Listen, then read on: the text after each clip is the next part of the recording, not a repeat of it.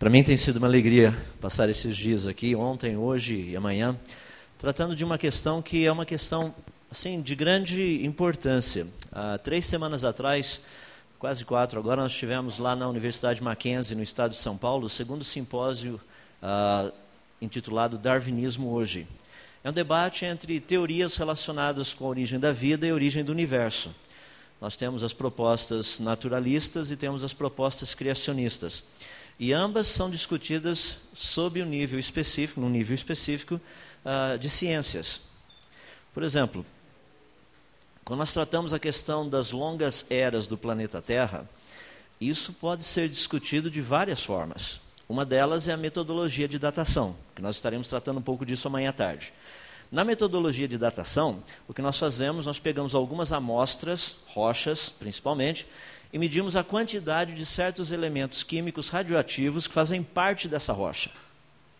Sabendo o quanto de elemento químico ainda pertence a essa rocha, ou está presente na rocha, nós temos uma noção de quanto tempo essa rocha estaria, a idade dessa rocha, vamos colocar dessa forma.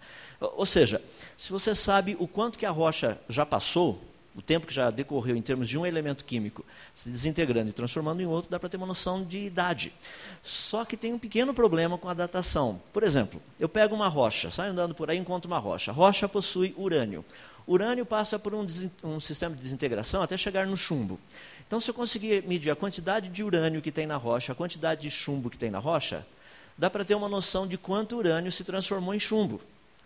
Se eu souber essa proporção, eu teria condição de ter uma noção de quanto tempo teria se passado. Isso é um método de datação, é conhecido como urânio-chumbo. Tem tório-chumbo, tem rubídio-estrôncio, potássio-argônio, tem vários outros. Nós vamos tratar um pouco deles amanhã à tarde. Mas esse é o mecanismo. Então as pessoas, quando se deparam com algo assim, falam: rapaz, mas se o método é assim, então a idade que está sendo dada ali é uma idade precisa. Ela é questionável. Por que, que ela não é precisa?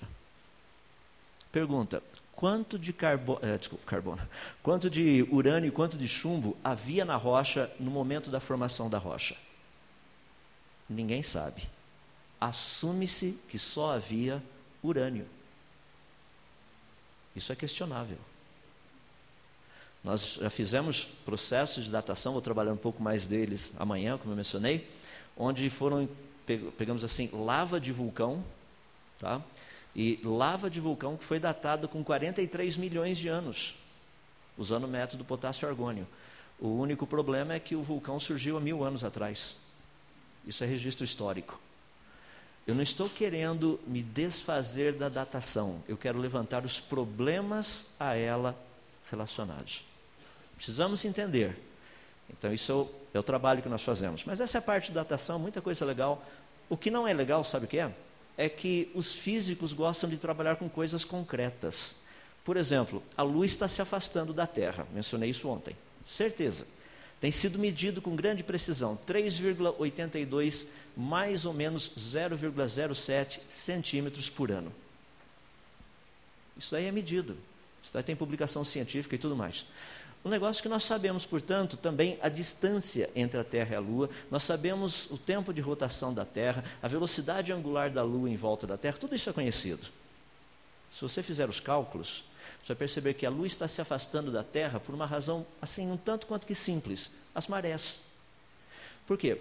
Quando você tem a Terra aqui embaixo e a Lua ali em cima, existe literalmente dois centros de massa. O pessoal da física que gosta de trabalhar com isso, né? Centro de massa, é um nome bonito. Então tem essa, essa linha juntando os dois centros de massa. Só que a parte da Terra, uma parte dela a gente pode, pode considerar teoricamente como sólida, e a Lua também.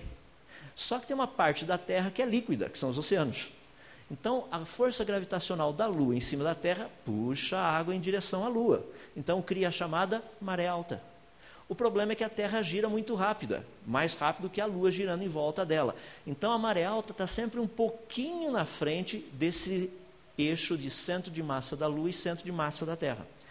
Devido a isso, você tem uma quantidade de massa um pouquinho maior acima, à frente desse eixo, essa massa aqui produz uma força na Lua, a massa do outro lado também, porque a maré também se dá do outro lado, também produz uma força na Lua, a força nessa direção é maior do que a força nessa direção, você é, subtrai as duas forças, obviamente, na física a gente trabalha com isso, então você tem uma força resultante. Força resultante é igual a massa vezes a aceleração. Como a força é nessa direção e a Lua está andando nessa direção, a Lua está ganhando uma aceleração, acelerando significa que ela vai se afastando da Terra. Os cálculos são diretos. Só tem um problema. Há um bilhão de anos atrás, a luz estaria rolando na superfície do planeta. Como falar de vida no planeta Terra há 3 bilhões 546 milhões de anos, como tem sido proposto, baseado em amônia, amônia não, em metano e outros gases que têm sido encontrados? Não faz sentido. As leis da física são estabelecidas. Para esses cálculos, não há necessidade nenhuma de pressuposições, apenas valores conhecidos pela ciência. Então, quando nós tratamos de criação e evolução, é uma, é uma questão interessante. Ciência. Nós não estamos debatendo teologia e ciência. É ciência com ciência. Apenas as duas. São duas propostas. Eu mencionei ontem um dos trabalhos muito interessantes do Dr. Jonatas Machado, da Universidade de Coimbra, lá em Portugal. É um amigo já de longa data. Uh, ele tem colocar de uma forma bem simples, eu creio que é importante para entendermos isso. Ele diz que a função da ciência não é tentar provar como o universo e a vida teriam vindo à existência espontaneamente, mas sim como o universo e a vida vieram à existência.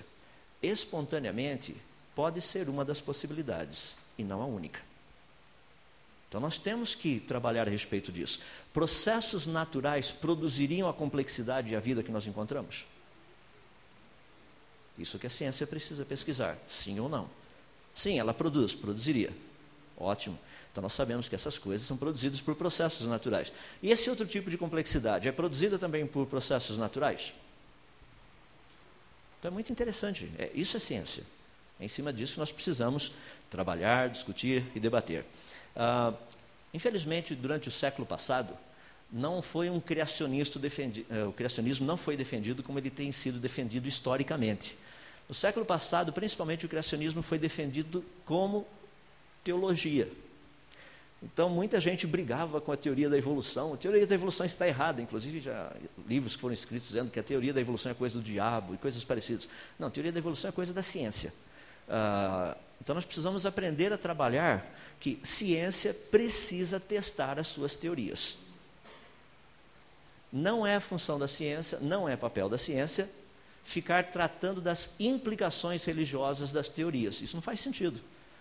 Ah, essa teoria aqui tem cheirinho de Deus. Isso não é problema da ciência. A ciência precisa ver se a teoria ela tem um bom embasamento científico, se ela, está se ela é regida por leis científicas e coisas desse jeito. Ontem à noite, quando nós trabalhamos no Big Bang, eu falei um pouquinho com vocês, inclusive vem do próprio livro do Dr. Stephen Hawking, um dos maiores, se não o maior cosmólogo que nós temos na atualidade, um homem brilhante, uma capacidade fantástica de, de pensar e raciocinar, mesmo com todas as limitações físicas que ele possui. Um homem assim admirável em termos de todo o conhecimento dele. Mas no livro dele, uh, tratando do universo numa casca de nós, falando da origem do universo, eu mostrei o gráfico lá da página 78, que descreve praticamente o Big Bang.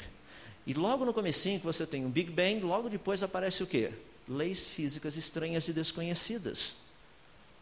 O que significa leis físicas estranhas e desconhecidas? Milagre. É, até citei o exemplo. Uh, na Bíblia diz que o povo de Israel estava saindo do Egito, atravessou o Mar Vermelho. E como é que, segundo o relato bíblico, como é que eles atravessaram o mar? O mar se abriu e o povo passou a pé, enxuto. Eu, se eu estivesse lá, ia brincando assim na ondinha, fazendo ondinha assim na água. Deve ter sido muito legal. Daí as pessoas falam, mas isso é ridículo. Não, não é ridículo. O que aconteceu ali foram leis físicas estranhas e desconhecidas. É o único problema, é a única dif diferença. Ou seja, o, Big Bang, ele está baseado em leis físicas estranhas e desconhecidas. Pelas leis físicas conhecidas, o Big Bang não teria vindo à existência. É por isso que foi bem colocado no início do sistema todo gráfico que nos é apresentado ali, leis físicas estranhas e desconhecidas. Então, a ciência precisa testar teorias. Eu não estou dizendo com isso que o Big Bang, é, a teoria do Big Bang é inválida. Não, precisamos testar, ver se realmente ela funciona ou não. E é isso que, inclusive, a agência europeia lançou duas sondas nessa semana. Elas estarão sendo colocadas no chamado ponto Laplace, uh, entre a Terra e o Sol, um lugar bem distinto, bonito, uma órbita bem simpática lá, para fazer certas medições, avaliar certas coisas, para relacionar a questão de possibilidades da existência de um Big Bang, do Big Bang ter ocorrido. Agora, entre a possibilidade dele ter ocorrido e quando você liga o Discovery, diz que o universo surgiu há 13,7 bilhões de anos atrás, como sendo uma afirmação, isso daí é propaganda enganosa, porque nós não sabemos. Isso é o que nós achamos, mas ninguém tem certeza. Então nós precisamos entender o papel da ciência. Muito que tem sido passado para a gente passa como sendo um fato.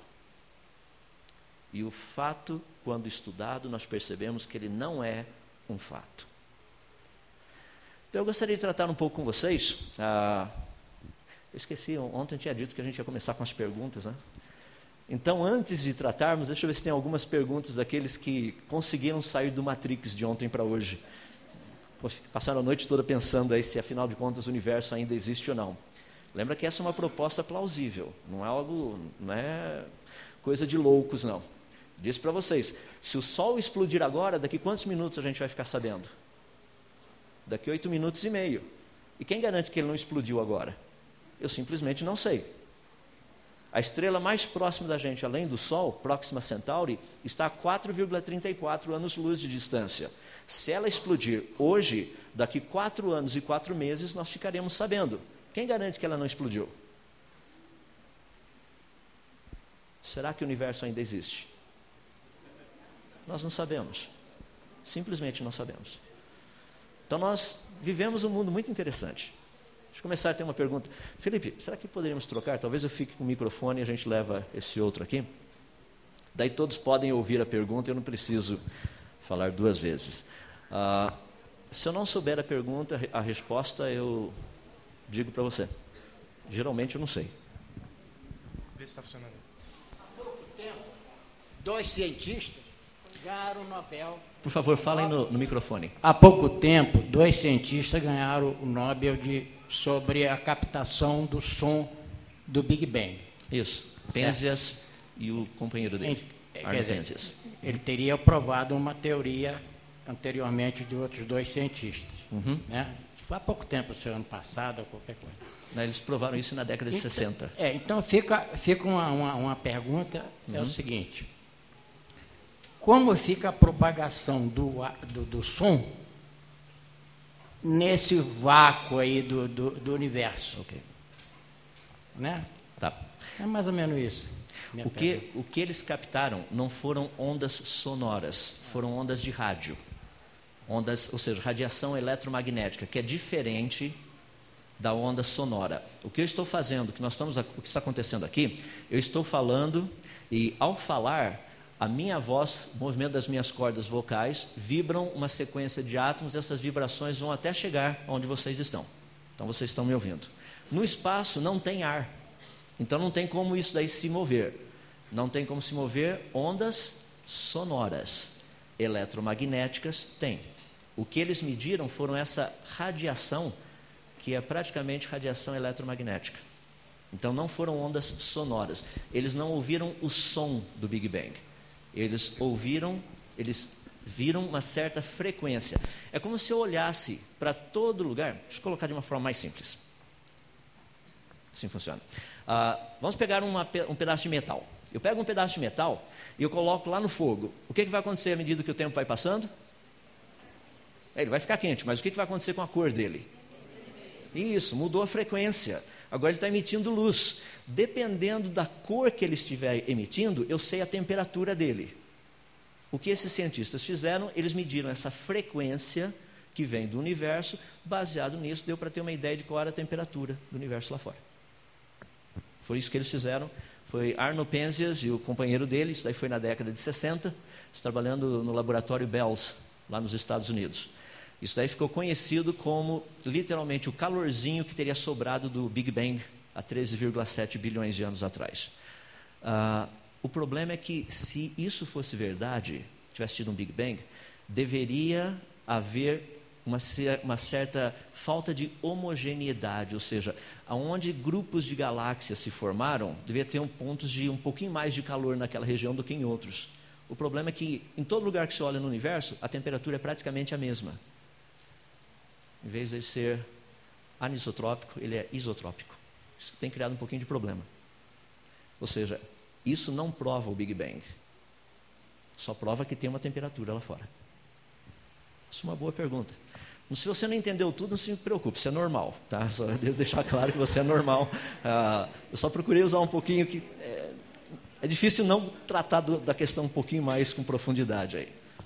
O, se vocês quiserem ler, procurem conhecer um pouquinho, é só procurar COBE, COBE, que foi um satélite que foi colocado em órbita há uns 10 anos atrás, mais ou menos, um pouquinho mais de 10 anos, e o WMAP, que foi um outro satélite colocado em órbita também para medir essa radiação de fundo. E a, a, Agência Espacial Europeia colocou mais um em órbita agora, que é o Planck, e o Planck vai estar medindo isso daí com um pouquinho mais de precisão também. Professor, ontem o senhor falou sobre a, a entropia né, termodinâmica, que estava um caos e foi se organizando. O Steve Hawking, no seu próprio livro, que o senhor citou também, Universo na Casca de Nós, ele trata de uma entropia diferente. Essa entropia não, não seria suficiente para explicar essa organização? A entropia que o Stephen Hawking trata não é testável em laboratório. Ponto. O dia que ele tratar de uma, uma entropia testável em laboratório, a gente vai poder dizer se ele está certo ou não. Por favor, não estou querendo ser mais inteligente do que Stephen Hawking. Estou usando o método científico. Para você definir se algo é, test, é, se algo está correto ou não, ele precisa ser testável. Você dizer que ah, tem, tem um tipo de entropia, até hoje toda a entropia que nós conhecemos, testada em laboratório, ela é contra essa proposta do Big Bang. Okay?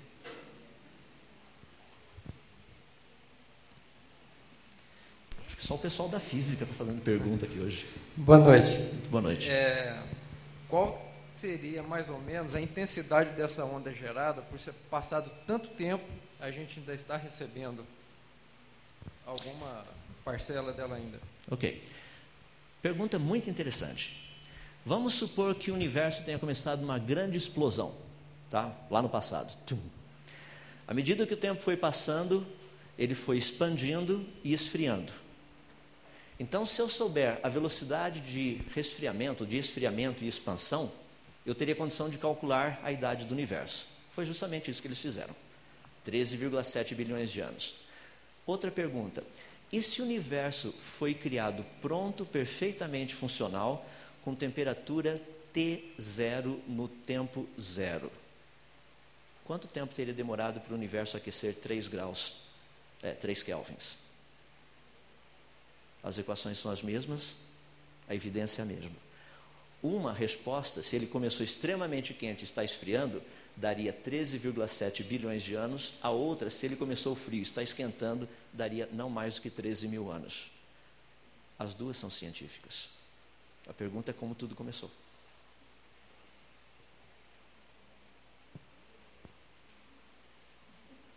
Interessante, não?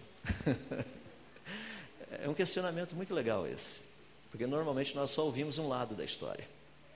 Porque todo o calor produzido pelas estrelas e tudo mais, as galáxias, principalmente na frequência que nós achamos, dos gigahertz que foi medido, nós sabemos que galáxias produzem esse tipo de frequência.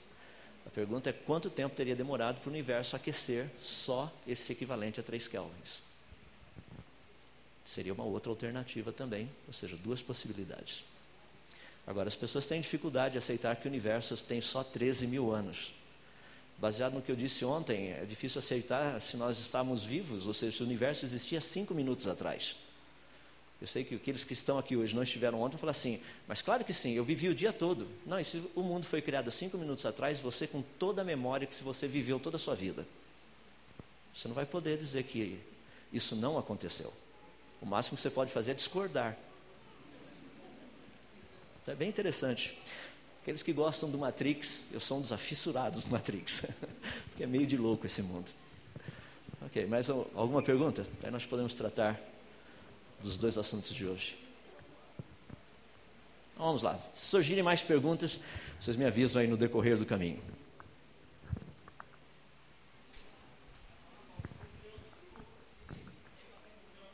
Sim.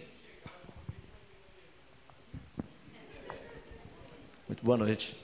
Espera só um pouquinho, o microfone está chegando aí. Boa noite, meu nome é Roger, eu sou formado em Biologia pela Universidade de Brasília, estou uhum. terminando meu mestrado em Ecologia lá também, e a minha pergunta é, o que o senhor acha é, sobre a teoria do evolucionismo teísta proposta pelo Francis Collins no, no livro dele, né, Linguagem de Deus?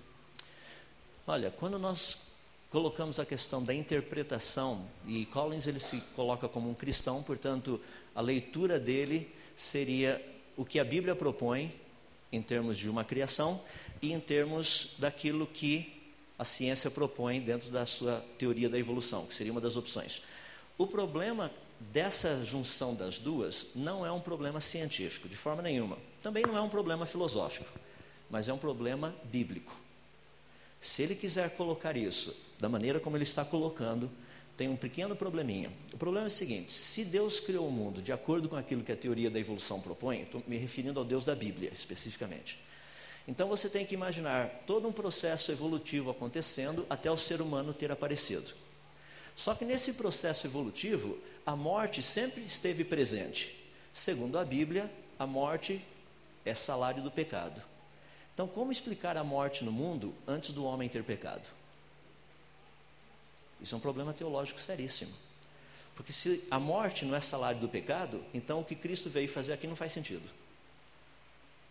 O problema não é científico, não é filosófico, nem religioso de uma forma geral. Mas se ele quiser usar a Bíblia como referência, a Bíblia não dá base para a teoria da evolução. O máximo que a gente pode fazer é discordar da Bíblia. Apenas isso. Diz, não, a ciência está correta e a Bíblia não. É, por favor, não estou colocando aqui em questionamento a capacidade do Dr. Francis Collins. Deixe-me de colocar bem claro isso. Ele é um homem muito inteligente, ele ofereceu uma, uma possibilidade de tentar juntar o cristianismo com o evolucionismo. Essa, e não é novo isso. Isso é chamado evolução teísta, já está circulando aí há mais de 100 anos. Ele colocou algumas nomenclaturas apenas para mudar um pouquinho, mas no fundo a essência é essa. Então, o, qual seria o problema cristão relacionado com a teoria da evolução? Seria a morte ter entrado no mundo antes do pecado do ser humano. Esse seria o problema. Ok? Agora, estamos tratando de uma questão bem delicada. Entenda que nós estamos tratando de um contexto científico-religioso, que foi a pergunta que foi feita. O criacionismo não debate isso. O criacionismo não pesquisa isso. O criacionismo apenas estuda para saber se coisas foram criadas ou se elas chegaram à existência por meio de processos naturais. Então nós não, você vai encontrar criacionista que é cristão, criacionista que é islâmico, criacionista que não é nada, é, de, tem de tudo por aí. Eu tenho amigos que são criacionistas e são ateus. Então não é uma questão específica de religiosidade. Okay? Acho que tem mais uma pergunta lá atrás. Só um momentinho, só um momentinho, tem uma pergunta ali, daí a gente volta aí.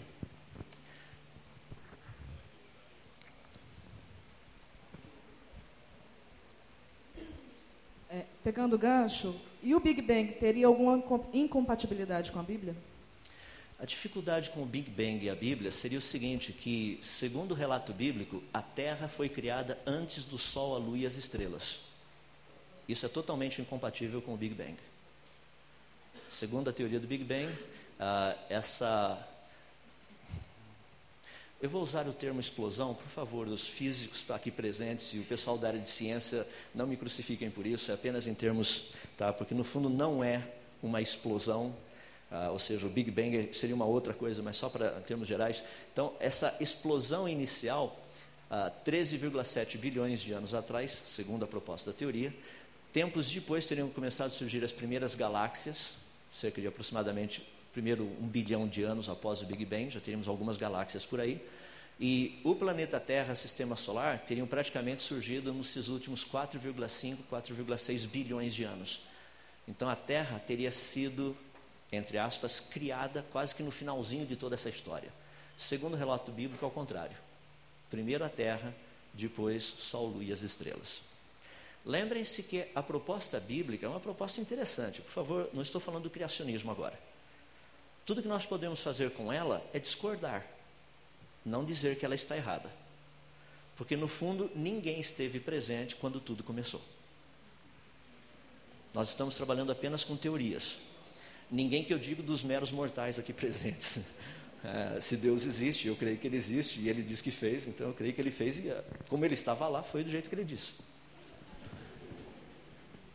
fazer só uma colocação. Sim. Essa questão da data, 13 mil anos, eu queria saber que tipo de calendário é esse, que calcula em 13 mil anos, é uma puxada de tapete, porque a gente sabe que a, a neolítica, pela informação nós temos, é 10 mil anos. As cavernas lá do, da, da, da, Espanha, da, da França, 20 mil anos de existência. Uhum. O mundo foi feito há 13 mil anos, é, para a gente que estudou e que tem essas informações, então, deixe-me dar mais uma puxada de tapete, aproveitando o gancho. Carbono 14. Eu vou tratar um pouquinho disso amanhã, mas só para você pensar um pouquinho, para vocês pensarem. Carbono 14, a quantidade de carbono 14 na nossa atmosfera é muito pequena.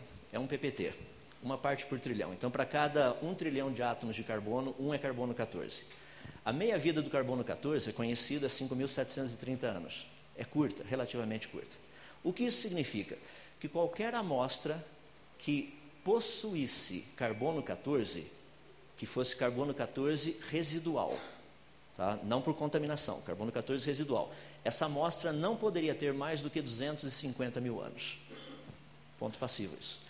O problema é que os nossos espectrômetros de aceleração de massa, eles conseguem detectar, no máximo, os melhores de hoje, 0,055 ppcs, é, percentual moderno de carbono. Só que 0,055 é, PMCs, não PPCs, PMCs, uh, nos dão aproximadamente 62 mil anos. O que significa isso? Se eu pegar uma rocha e essa rocha tiver carbono 14, detectável, com certeza absoluta que não foi por contaminação, essa rocha não pode ter mais do que 62 mil anos. Rochas do período pré-cambriano possuem carbono 14 residual. O que isso significa? que elas não têm mais do que 62 mil anos. Por favor, não se assustem com isso. Eu fui evolucionista por muitos anos. Eu tive que trocar muito dos meus conceitos baseados em questões científicas e não religiosas. Foi muito interessante. Então, amanhã à tarde vou tratar dos métodos de datação, coluna geológica, fósseis e tudo mais. A gente vai pegar pesado. Não na ciência, Tá? Assim, não na religião, desculpa, na ciência. Vamos fazer o seguinte. Um, um tímido pediu para eu perguntar. Tá. Antes, antes de eu passar para você. É, pediu para você falar a respeito da, da questão dos dinossauros, da, dessa, da existência dos dinossauros e da coexistência de dinossauros e seres humanos e a questão também da, da, possibilidade de vida em outros planetas, em outras galáxias. Se existe essa possibilidade dentro do criacionismo ou não? Ah, eu tenho quantas horas para responder essa pergunta? ah, Deixe-me apenas mostrar algumas imagens, eu deixo vocês me falarem o que vocês acham. Questão dos dinossauros. Há quanto tempo atrás os dinossauros teriam desaparecido? Segundo a teoria da evolução aproximadamente 65 milhões de anos. Pelo menos essa é a, é a idade que tem sido colocada. Ah, qual ter, teria sido a causa do desaparecimento dos dinossauros?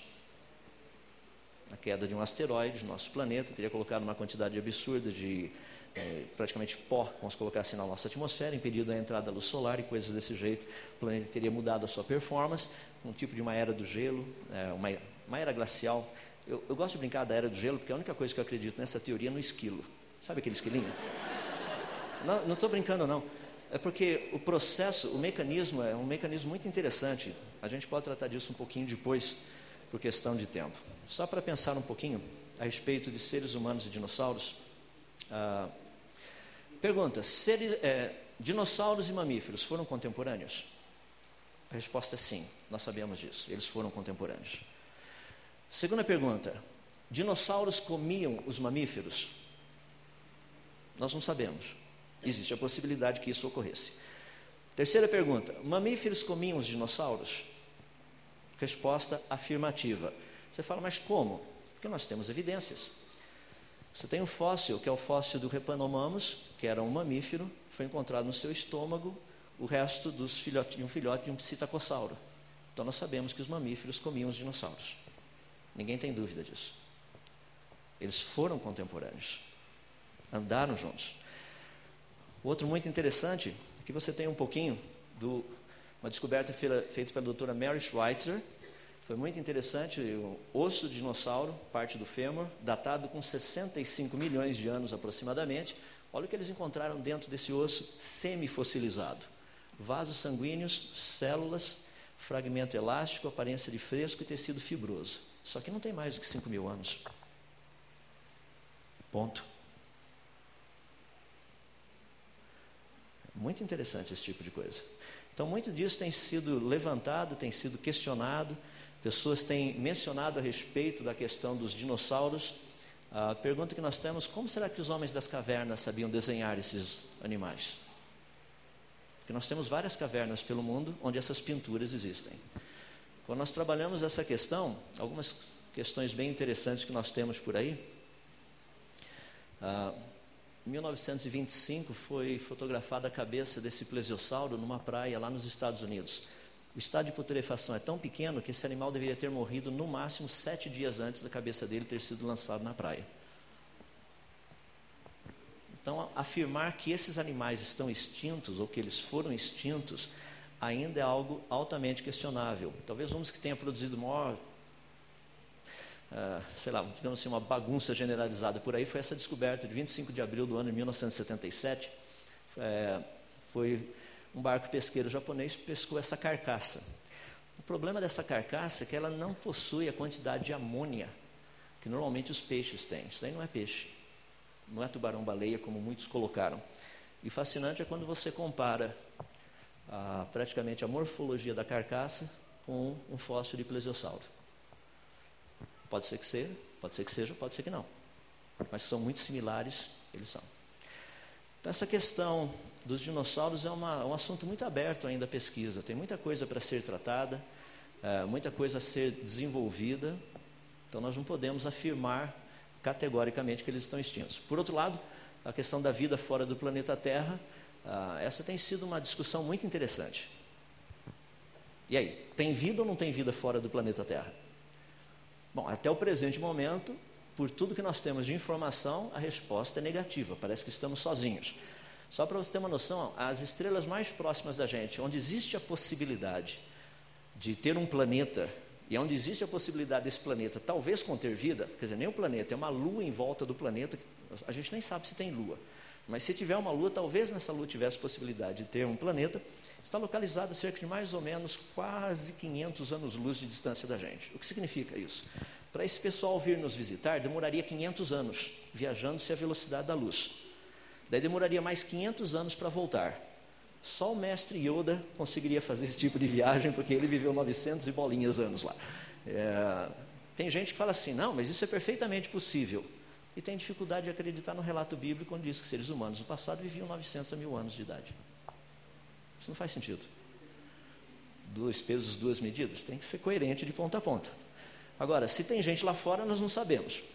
Por quê? A gente está mandando sinais de rádio, ondas de rádio lá fora. Só que isso começou mais ou menos 100 anos atrás. Então, os sinais chegaram no máximo a 100 anos-luz de distância da gente. Que tipo de sinal que o pessoal está mandando? Tem muita gente que fala, ah, vocês mandam o quê? A gente manda sinais. Como que você manda sinais? Já pensou? Você pega o microfone, aponta sua antena lá para o espaço e fala: Oi.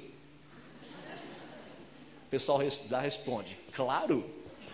Você fala tim, e daí a, conversa não vai chegar em lugar nenhum. Uh, o problema é que nós não sabemos a linguagem desse outro povo e talvez eles não saibam a nossa, se tiver alguém lá fora. O que, que a gente faz?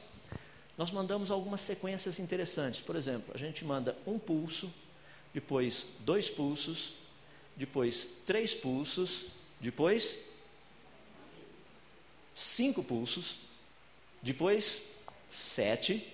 Depois, onze. 13, 17, 19, 23. O que, que a gente está mandando?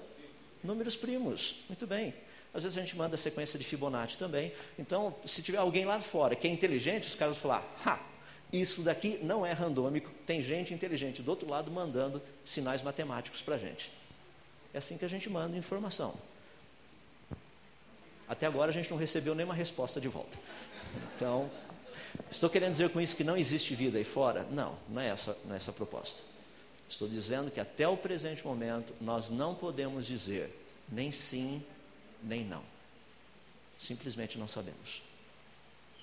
Estou me referindo do ponto de vista científico. Okay?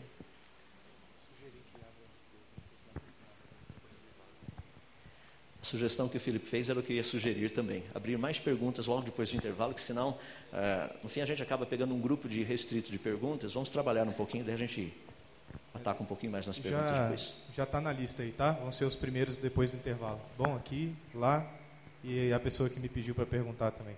Bom. Pois bem, vamos trabalhar um pouquinho. Tem uma área, uma área da ciência que é muito importante eu, come, eu comecei a mencionar um pouquinho a respeito dela ontem.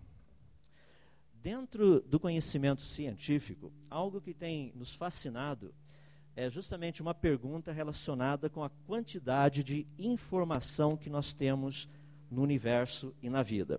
Por exemplo, para onde nós olharmos, nós vemos informação. Informação é algo detectável. Nós sabemos como medir. Se você olha para esse relógio maluco, que está lá em Budapeste, você dá uma olhadinha e fala, rapaz, o que é isso? Ele marca a hora, pelo menos? Marca a hora e muita coisa mais também. Marca os meses do ano, posicionamento da lua, trocentas coisas muito interessantes. Mas se você não sabe ler, a única coisa que você vê é uma peça de arte e não um relógio.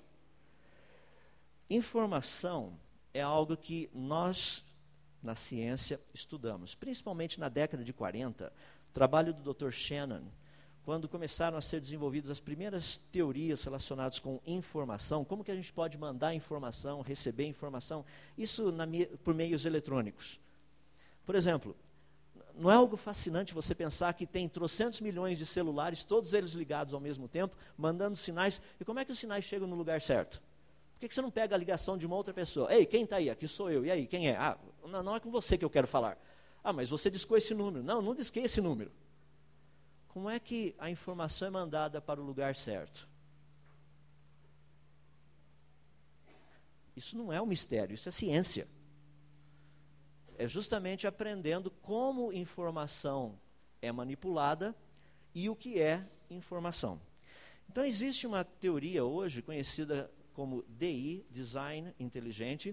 É, lá nos Estados Unidos é conhecida como ID, Intelligent Design é uma proposta científica. Essa proposta, a visão principal dela é trabalhar com informação. Então, deixe-me dar algumas ideias rápidas, só para a gente ter uma base de trabalho. Muitas pessoas têm dito que essa teoria do DI, ou do design inteligente, é uma teoria que está sendo proposta por criacionistas que agora querem dar uma roupagem científica para o criacionismo. Eu gostaria de dizer que essa não é a proposta. Não é. E vou explicar à medida que nós trabalharmos um pouquinho com ela. Segundo, tem pessoas que dizem que essa é uma proposta dos criacionistas para tentar rebater a teoria da evolução. Também não é verdade, porque a teoria do DI, do design inteligente, foi proposta no ano de 1802, 57 anos antes de Darwin ter publicado seu livro A Origem das Espécies. Então não é uma proposta científica tentando desbancar Darwin ou coisa parecida. Não é nada disso. Já é uma teoria que existia antes do darwinismo ter entrado em cena. Essa foi uma proposta interessante feita por William Paley. A proposta dele foi uma proposta bem simples. Se você sair por aí e num terreno baldio você encontrar um relógio, como esse que eu tenho aqui no meu pulso, o que, é que esse relógio poderia te informar? O que ele poderia, sem dúvida, dizer para você? É que existe um relojoeiro. Você não saberia, as horas você não sabe, talvez ele tivesse parado.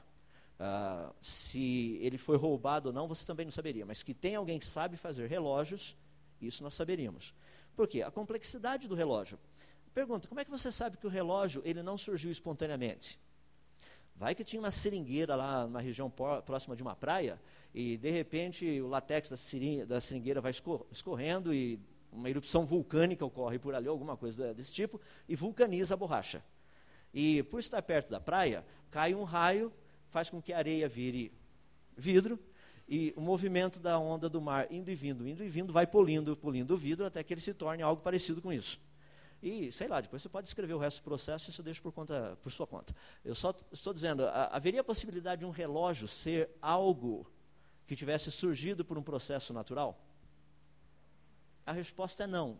E não estou descrevendo os processos que teriam levado um relógio a ser um relógio. O que faria com que o relógio não fosse algo que teria surgido por um processo natural ou por processos naturais?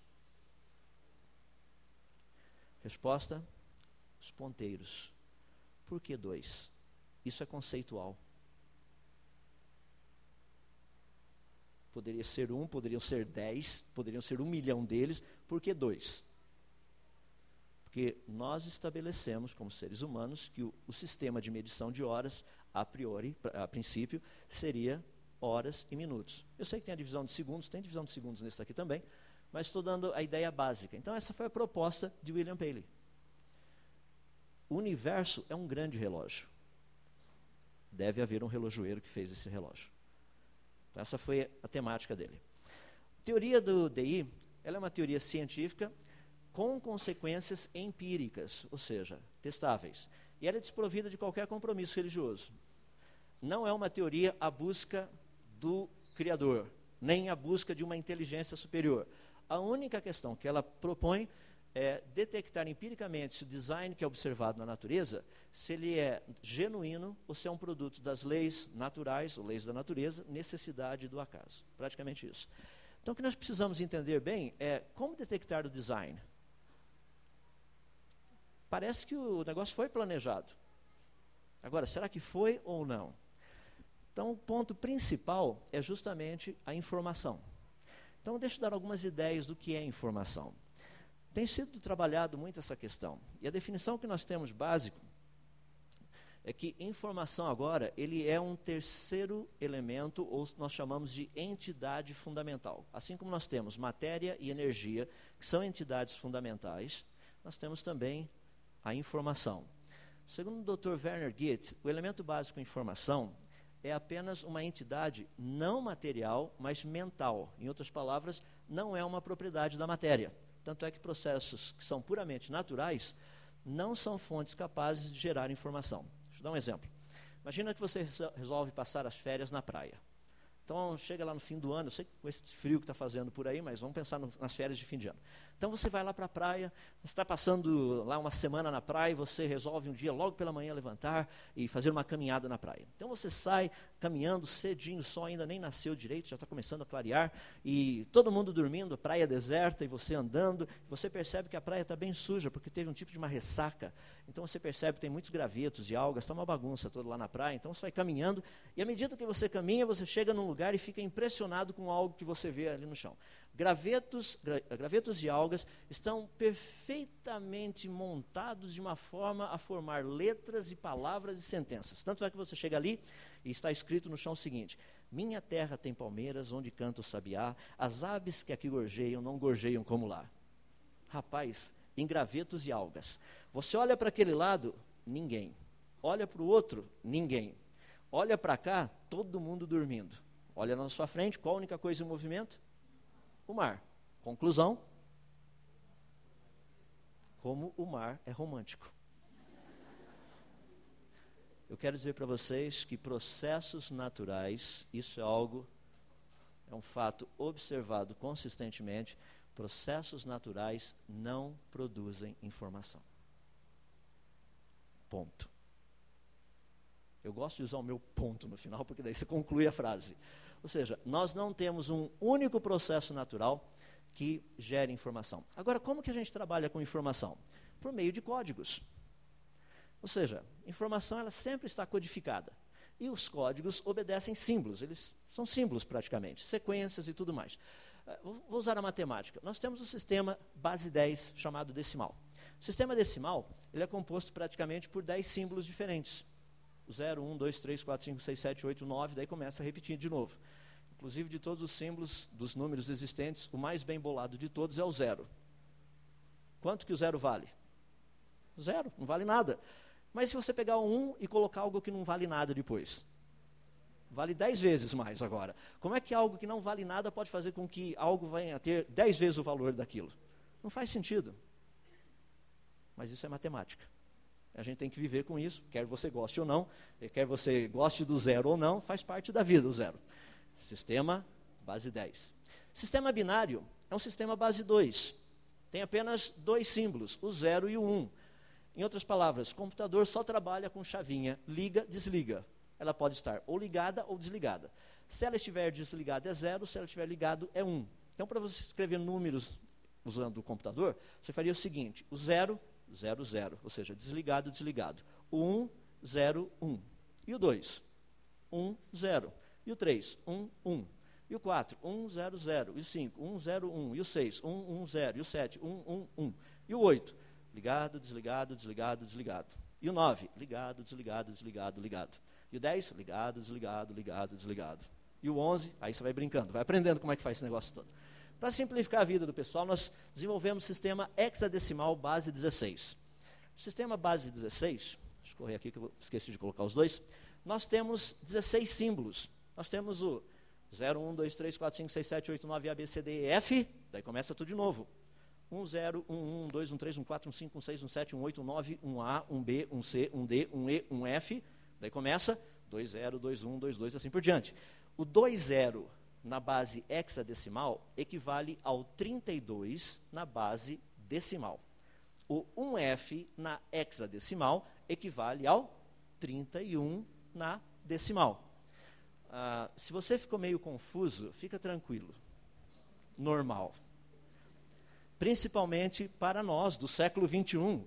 Sabe por quê? Porque no século terceiro e de Cristo, os babilônicos e os assírios usavam base 60 para os seus cálculos.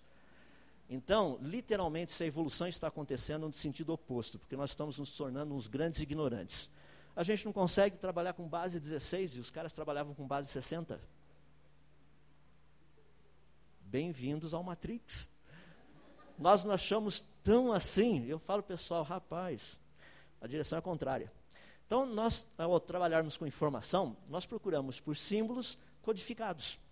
Essa é a ideia geral. E símbolos podem ser diferentes contendo a mesma informação. Número 13 em decimal, número 13 em binário, número 13 em hexadecimal.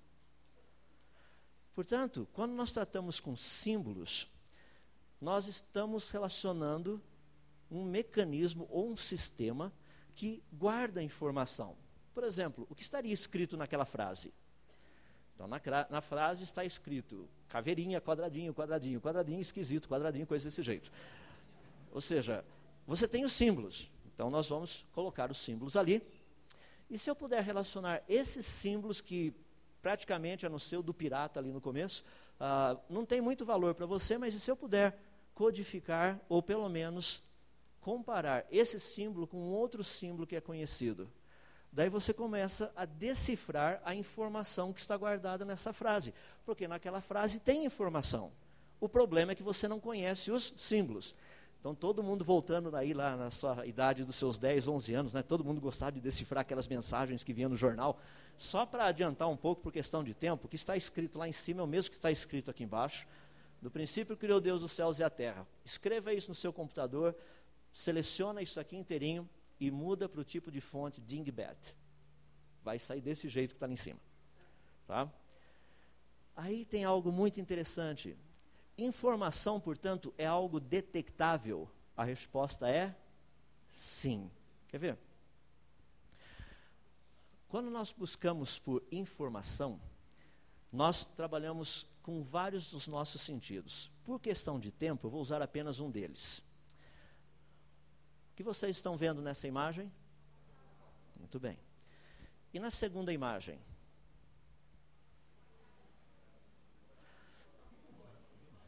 É um pouquinho mais difícil definir agora, não é? é pode ser um cachorro, uma cabra, só não é o chupa-cabra, mas coisas desse tipo ali. Sabe o que eu acho interessante? Eu imaginei que vocês estariam vendo plantas. Por que, que ninguém disse planta? Porque nós trabalhamos baseados em informação. Você olhou, você sabe que planta não cresce desse jeito.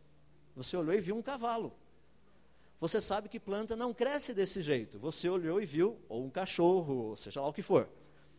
Portanto, na área da ciência, nós sabemos que informação é detectável. Nós, seres humanos, fazemos isso o tempo todo. Então, é uma característica que ela é totalmente testável. Informação é algo testável. E aí a coisa começa a ficar um pouco mais interessante, porque quando nós fazemos, respondendo um pouquinho, continuando aquela pergunta se existe vida fora do planeta Terra, o sistema do SETI, que é um grupo da NASA, o Search for Extraterrestrial Intelligence, que é esse pessoal aqui, ah, que vocês estão vendo o observatório de Arecibo, o pessoal está procurando ver se tem vida inteligente lá fora. E como é que você sabe que tem vida inteligente ou não lá fora? Como eu já respondi, por meio de sinais. Então nós sabemos diferenciar sinais quando eles vêm do espaço. Por exemplo, esse tipo de sinal é igual o chuvisco daquelas televisões que talvez você ainda tenha, sabe aquela que faz fica todo aquele negócio? Aquela que faz clac, clac, clac, clac, clac. É, se você não tem essa aí, não se preocupa, ah, é porque você já é um pouquinho mais atualizado. Mas, de qualquer forma, esse tipo de sinal, ele é produzido por processos totalmente aleatórios. Não tem nada a ver. Mas quando você pega alguma coisa como essa, que é um tipo de um eletrocardiograma, quando nós estudamos os pulsares que estão aí fora, você percebe que eles têm certas uma certa repetitividade, são previsíveis. Esses são produzidos por processos regulares, por leis da natureza. Então nós sabemos que esses dois tipos não são informação. Esse daqui, sim. Então, quando nós observamos sinais vindo do espaço, nós não estamos procurando nem por isso, nem por aquilo, mas por algo desse jeitão aqui. Tem todo o mecanismo já desenvolvido para isso para avaliar se o que está vindo lá de fora é informação ou não. Então, quando eu trato de informação, nós não estamos tratando de nada assim que seja muito, por favor, ser bem claro, nada mirabolante, tá? É algo que a ciência trabalha, ela pesquisa. Deixe-me tentar mostrar de uma forma simples, eu não vou entrar na matemática de tudo isso, mas de uma forma bem básica, para entendermos como que a gente pode avaliar se uma sequência de códigos, uma sequência de símbolos, se aquilo tem informação ou não. Vejamos. Vamos usar o, a pedra de Roseta como uma base só para ilustração. A pedra de Roseta foi descoberta pelos soldados de Napoleão, ela praticamente ela estava escrito a parte superior em hieróglifos, essa parte aqui do meio em demótico e essa parte aqui em grego. Hoje nós sabemos disso. Antigamente o pessoal não sabia, daqui para lá era um grande mistério, uns desenhinhos malucos, umas coisas assim. Então a pergunta que a gente faz é: como saber se esses símbolos, se isso aqui é código, se isso tem informação? Então nós temos cinco áreas que são áreas trabalhadas. Nós temos a parte da estatística, sintaxe, semântica, pragmática e apobética. Então vejamos por etapa como que funciona isso, para determinar se algo é informação ou não. Veja só, no nível da estatística, nós estamos trabalhando especificamente com o sinal transmitido. Então nós queremos saber o quê? Então nós contamos quantas vezes aparecem símbolos, quantos símbolos tem, coisas desse jeito. Ah, só por curiosidade, na Pedra de Roseta tem 14 linhas em hieróglifos, são 32 linhas em demótico, que era escrita cursiva dos egípcios, e cerca de 14, 1.409 símbolos uh, hieroglíficos, que, é que estão lá em cima, 54 linhas em grego, que eu pulei aqui, e cerca de 468 palavras gregas. Agora, nós estamos apenas o quê? Contando símbolos. Daí nós começamos a observar como que esses símbolos estão organizados. Isso é o que nós chamamos de sintaxe. Então, na sintaxe, nós procuramos ver se existe um código. Um exemplo simples só para ilustrar essa parte. Porque a primeira é fácil, contar símbolos todo mundo sabe fazer. Mas a segunda já começa com um pouquinho mais elaborada. Por exemplo, na língua portuguesa, qual a possibilidade de eu achar a letra A depois da letra Q? Zero. Não existe isso na língua portuguesa. Qual a possibilidade de eu achar a letra U depois da letra Q na língua portuguesa? 100%. Então, quando nós trabalhamos com os códigos, nós percebemos que existe uma estrutura, uma maneira da coisa ser feita. E essa maneira é perfeitamente identificável. No caso da pedra da, de Roseta, o que eles descobriram que essas, esses desenhos da parte superior, eles não eram desenhos.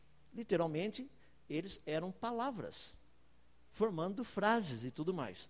Daí nós precisamos passar para a terceira parte. Terceira parte, nós tratamos a parte da semântica. A semântica trata das ideias comunicadas, ou seja, é um código e tem coisa guardada ali dentro. Só que nós temos três tipos diferentes de códigos.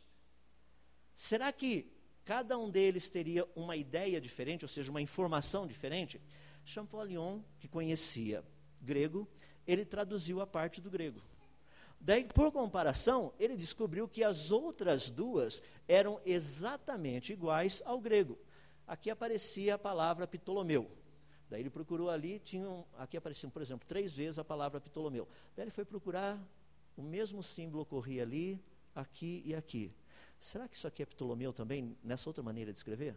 Daí ele olhou lá em cima. Aqui aparece esse catucho aqui, aqui o catucho de novo e o outro catucho ali. Será que isso aqui é Ptolomeu?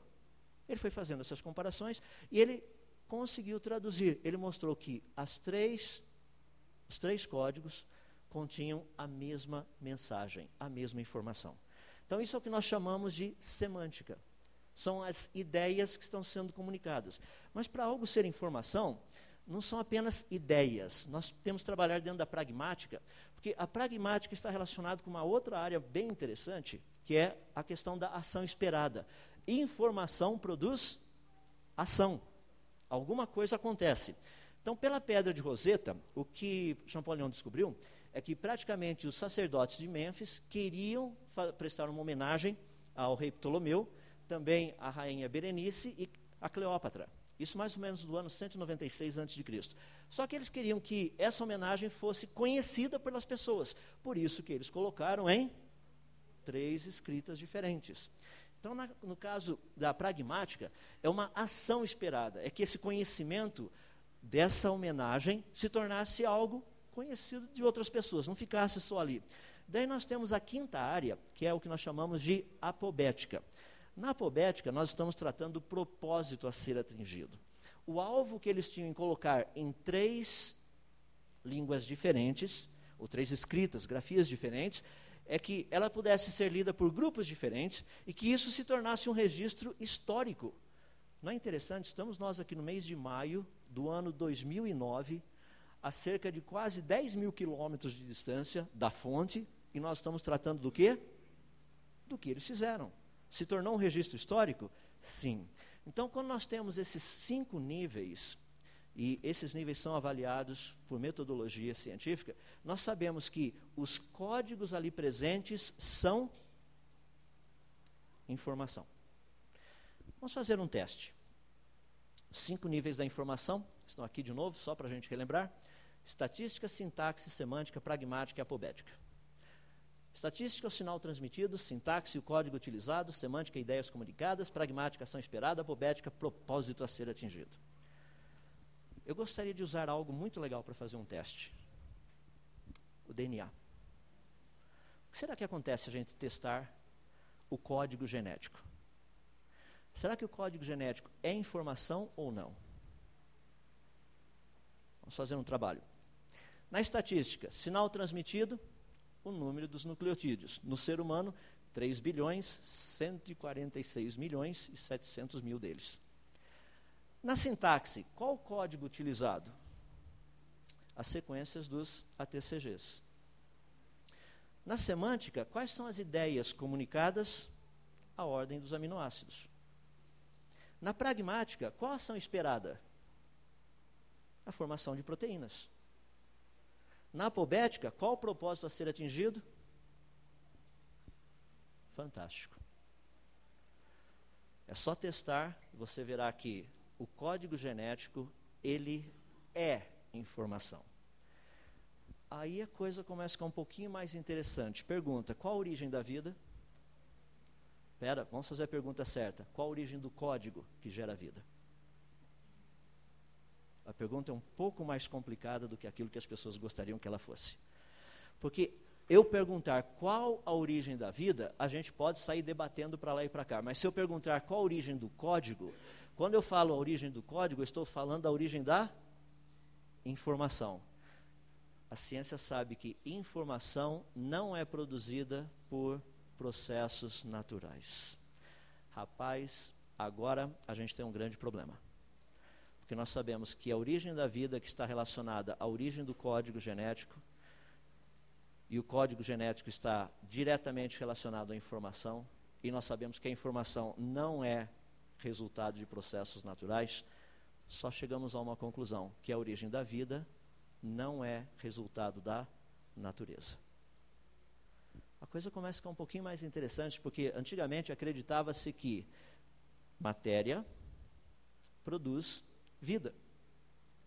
Hoje ninguém tem dúvida que matéria, por meio de informação, produz vida. Então, antes de perguntarmos ou discutirmos a origem da vida, nós precisamos discutir primeiramente a origem da informação que produz a vida. Eu costumo dar um exemplo. Uh, eu não tenho nada aqui, mas eu vou usar. Mas vamos usar criatividade, tá? Isso aqui suponha que seja um DVD.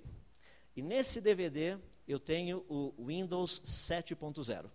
Eu não coloquei o Windows Vista aqui porque é o Windows cego, todo mundo sabe, aquele que tem Windows Vista sabe como funciona. Mas eu vou pegar o Windows 7.0, que logo logo você vai ter em mãos, esse funciona bem, é um pouquinho mais legal, mais leve, mais light, funciona. Eu acho que finalmente o pessoal criou coragem. Mas de qualquer forma, voltando ao nosso DVD. Se eu chego para você e falar assim, ah, onde é que você conseguiu esse Windows 7.0? Resposta? Da Microsoft. Não, não, pode ser também. Mas vamos pegar o Windows Vista, vai, vamos simplificar a vida. Onde você conseguiu esse, esse Windows Vista? A resposta, se você falar, ah, eu comprei ali na loja. Não foi a loja que produziu o Windows Vista. A Microsoft, está correto. A origem é a Microsoft. Não vem perguntar qual a origem do DNA, pergunta qual a origem da informação que está guardada no DNA. O DNA é só o meio que guarda a informação. O problema é mais complicado, é muito mais sério. É a origem da informação. Então, quando nós tratamos com essa questão, nós vemos que existe todo um mecanismo por trás. Eu quero apenas concluir dando algumas ideias aqui, para a gente poder pensar um pouquinho, porque tem muita coisa importante aí, eu não quero deixar todo mundo assim muito cansado, porque essa é a parte teórica é mais chata. Então, estou tentando passar um pouquinho só para entender o mecanismo. Existem processos na natureza que produzem complexidade? Sim, existem muitos processos. Um exemplo que vocês têm aqui são os flocos de neve. Flocos de neve são estruturas altamente complexas que atualmente poderiam te dar um PhD, se é o caso, você pode estudar a complexidade dos flocos de neve, só que é uma complexidade sem informação. Ou seja, é uma complexidade que não guarda informação. São apenas flocos de neve. Fala assim, não, mas tem informação guardada. Não, ele não, informação lembra que são cinco níveis. Esse é o nível, esse é o tipo de trabalho. Ao estudar o floco de neve, você sabe que a origem deles são as leis da natureza, ou seja, ah, depende da temperatura do ar, depende da umidade do ar, velocidade de vento, esse tipo de coisa que produz essas estruturas magníficas que nós vemos nos floquinhos de neve. Mas e quando você trata do DNA, essa aqui é uma estrutura complexa também. Então nós temos duas estruturas complexas. Essa estrutura complexa é produzida pelas leis da natureza. E essa outra estrutura complexa? O problema dessa em relação a essa aqui, é que essa não possui informação e essa possui informação. Quer ver uma coisa fantástica? Pare e pensa um pouquinho. Quando você foi gerado, você tinha menos de meio milímetro de diâmetro. Um zigoto, um óvulo feminino fecundado. Olha que coisa fantástica, menos de meio milímetro. Como é que esse negócio virou você? Ah, foi, foi duplicando. É, uma célula, de repente, ela tchic, viram duas, daí quatro, daí oito, dezesseis, assim por diante. E qual delas decidiu ser olho? Como é que sabia que um olho tinha que estar do lado do outro, para não ter um mais em cima e outro mais embaixo, ou um aqui na frente e outro mais atrás, se bem que tem, tem gente que queria ter um olho na frente e outro atrás, né? mas é, por que, que não nasceu o olho lá no seu dedão? Por que, que tem toda essa estrutura montada? Como é que uma célula consegue fazer uma das coisas mais absurdas que tem nesse mundo, que é o que nós chamamos de coluna vertebral. Como é que um monte de ossos empilhados te mantém em pé? Porque quando você pega uma caixa pesada para carregar, a tua coluna vertebral se amolda de tal forma que o seu ponto de massa, o centro de massa, permaneça no lugar certo, para você possa carregar aquele negócio sem cair para frente ou para trás. Rapaz, não seria bom fazer guindaste tipo coluna vertebral? Só que a gente não sabe fazer isso. Imagina as mulheres grávidas, todas cairiam para frente. Se não fosse o ajuste feito pela coluna vertebral. Agora, como que de uma única célula chegou a produzir tudo isso que nós vemos hoje? Todo esse mecanismo. Por meio da informação. Você acredita que foi um processo natural que fez isso?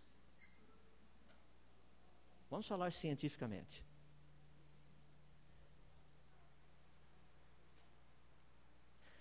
É uma das codificações mais impressionantes que nós temos. Só para concluir, portanto, quando nós estudamos esses mecanismos, nós entendemos que existem causas naturais e existem causas inteligentes. Exemplo, formações rochosas. Formação rochosa, aqui é chamada rocha do elefante, fica lá nos Estados Unidos, foi produzida por meio de processos naturais. Se você não está vendo um elefante, seja criativo. A tromba está aqui, o resto do elefante está lá. É igual quando a gente fica olhando assim essas nuvens no céu, aquela parece meu avô, aquela parece minha avó, coisa desse jeito. Ah, isso aqui é então a rocha do elefante. Como que essa rocha foi formada? Por meio de processos naturais, erosão do vento e da chuva. E essas outras aqui? Isso aqui é o Monte Rushmore, lá nos Estados Unidos tem o rosto de quatro presidentes americanos. Como que isso veio à existência? É simples. Erosão do vento e da chuva. E o vento foi soprando, e a chuva foi caindo, e por milhões e milhões de anos formou o rosto de quatro presidentes americanos, por incrível que pareça, lá nos Estados Unidos. Uau! Não, nós sabemos que isso aqui são causas inteligentes. Então é possível separar causas naturais de causas inteligentes. Isso é o que trata a teoria do design inteligente, de uma forma bem rústica, bem rápida, bem passada, sem a matemática que está por trás, sem nada disso, só para ter uma noção do básico. Para concluir, eu já disse que ia concluir, né? Então deixa eu continuar só para concluir e concluindo. Não quero gastar muito mais tempo nisso. Olha que interessante. Ah, dentro das nanoestruturas que nós temos estudado, talvez uma das mais interessantes seja o motor da salmonela. Não sei se você já ouviu falar da salmonela, espero que você não a tenha conhecido pessoalmente, mas a salmonela é algo muito interessante. É a bactéria, que você está vendo um pequeno motor. Esse motor ele é formado por aproximadamente 40 proteínas. Okay? Ah, que você vê a estrutura dele, ele tem algo assim muito interessante, porque ele é o motor mais eficiente conhecido pelo ser humano. Algumas características que são fantásticas a respeito desse pequeno motor é algo assim. O tamanho dele, primeiro. Se você pegar um fio de cabelo, daria para você colocar 8 milhões desses motorzinhos, um do lado do outro, no diâmetro de um fio de cabelo. Isso é um motorzinho fantástico. Segundo, é possível medir a rotação desse motor. Já foi feito isso. A rotação desse motor é de aproximadamente 100 mil RPMs, 100 mil rotações por minuto. E sabe o que é fantástico a respeito disso? Ele precisa de apenas um quarto de volta para parar e começar a girar no sentido contrário.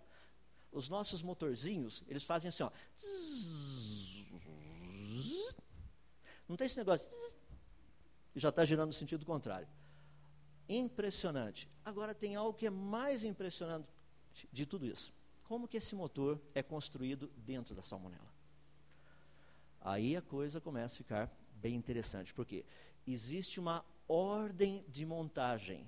Cada proteína precisa ser produzida na hora certa, na ordem certa e no lugar certo. Tudo isso gerenciado pelo. Eh, desculpa, pelo não, pela informação.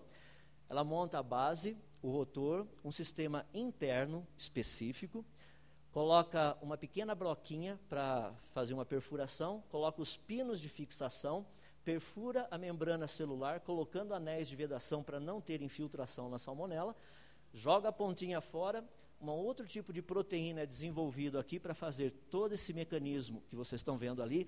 Ele é rígido o suficiente no sentido de não quebrar, mas é extremamente maleável, extremamente flexível. Na ponta desse negócio aqui é colocado um tipo de uma pequena buchinha, ele é oco por dentro, cinco proteínas são formadas, colocadas ali, que vão funcionar como um molde. Daí as outras proteínas são produzidas aqui dentro e elas são colocadas por meio desse molde na, na posição correta para formar aquilo que nós chamamos de flagelo bacteriano. Gostou da brincadeira? Pergunta: qual parte do motor da salmonela surgiu primeiro?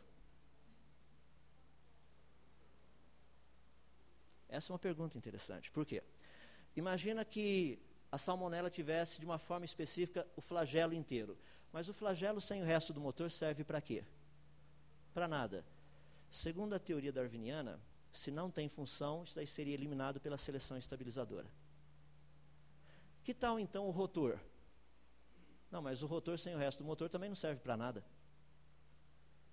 Portanto, baseado no mesmo raciocínio, na mesma proposta darwiniana, o motor da salmonela se apenas uma das suas partes tivesse surgido, essa parte teria sido eliminada por meio da seleção estabilizadora. Pergunta: como surgiu o motor da salmonela? Resposta: completo. Mas espera aí, se ele surgiu completo, aí tem um pequeno probleminha. O problema é que muita gente não lê Darwin. Falam muito de Darwin, mas leem pouco a respeito dele. Na sua primeira edição do livro A Origem das Espécies, no capítulo 4, quando ele trata de dificuldades com a teoria, na página 166 da publicação inicial, ele disse o seguinte: Se pudesse ser demonstrada a existência de qualquer órgão complexo, o qual não pudesse ter sido formado por meio de numerosas sucessivas pequenas modificações,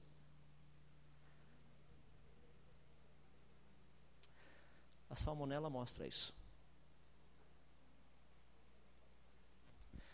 E há cinco anos atrás, na revista da Nat Geo, National Geographic Brasil, apareceu na capa: Darwin estava errado?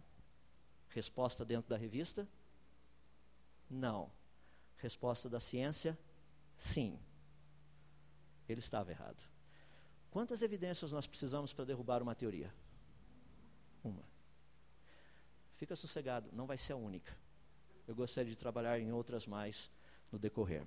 Portanto, a teoria do DI ela não está tentando detonar o Darwin. Ele se detonou por conta própria. Porque ele deixou escrito no livro o que poderia derrubar a teoria dele. Deixe-me dar apenas mais uma para você pensar, porque eu vou trabalhar amanhã. Eu não quero colocar de uma forma para você que você fala assim: não, você é contra Darwin, eu sou contra aquilo que está errado. Então, a ciência precisa ter essa postura. A ciência, a ciência não pode ser contra Deus, ela tem que ser contra aquilo que está errado. A ciência não pode ser contra o criacionismo, ela tem que ser contra aquilo que está errado. Essa é a função da ciência. Ah, Darwin disse o seguinte: para que a teoria dele funcionasse, a superfície da Terra teria que permanecer praticamente constante por milhões e milhões e bilhões e bilhões de anos. Teria que ser praticamente a mesma. Pergunta: verdadeiro ou falso? Os próprios evolucionistas atuais concordam com o que? A extinção dos dinossauros há 65 bilhões de anos. Darwin não acreditava no que nós chamamos de cataclismas ou catastrofismos. A ciência de hoje aceita.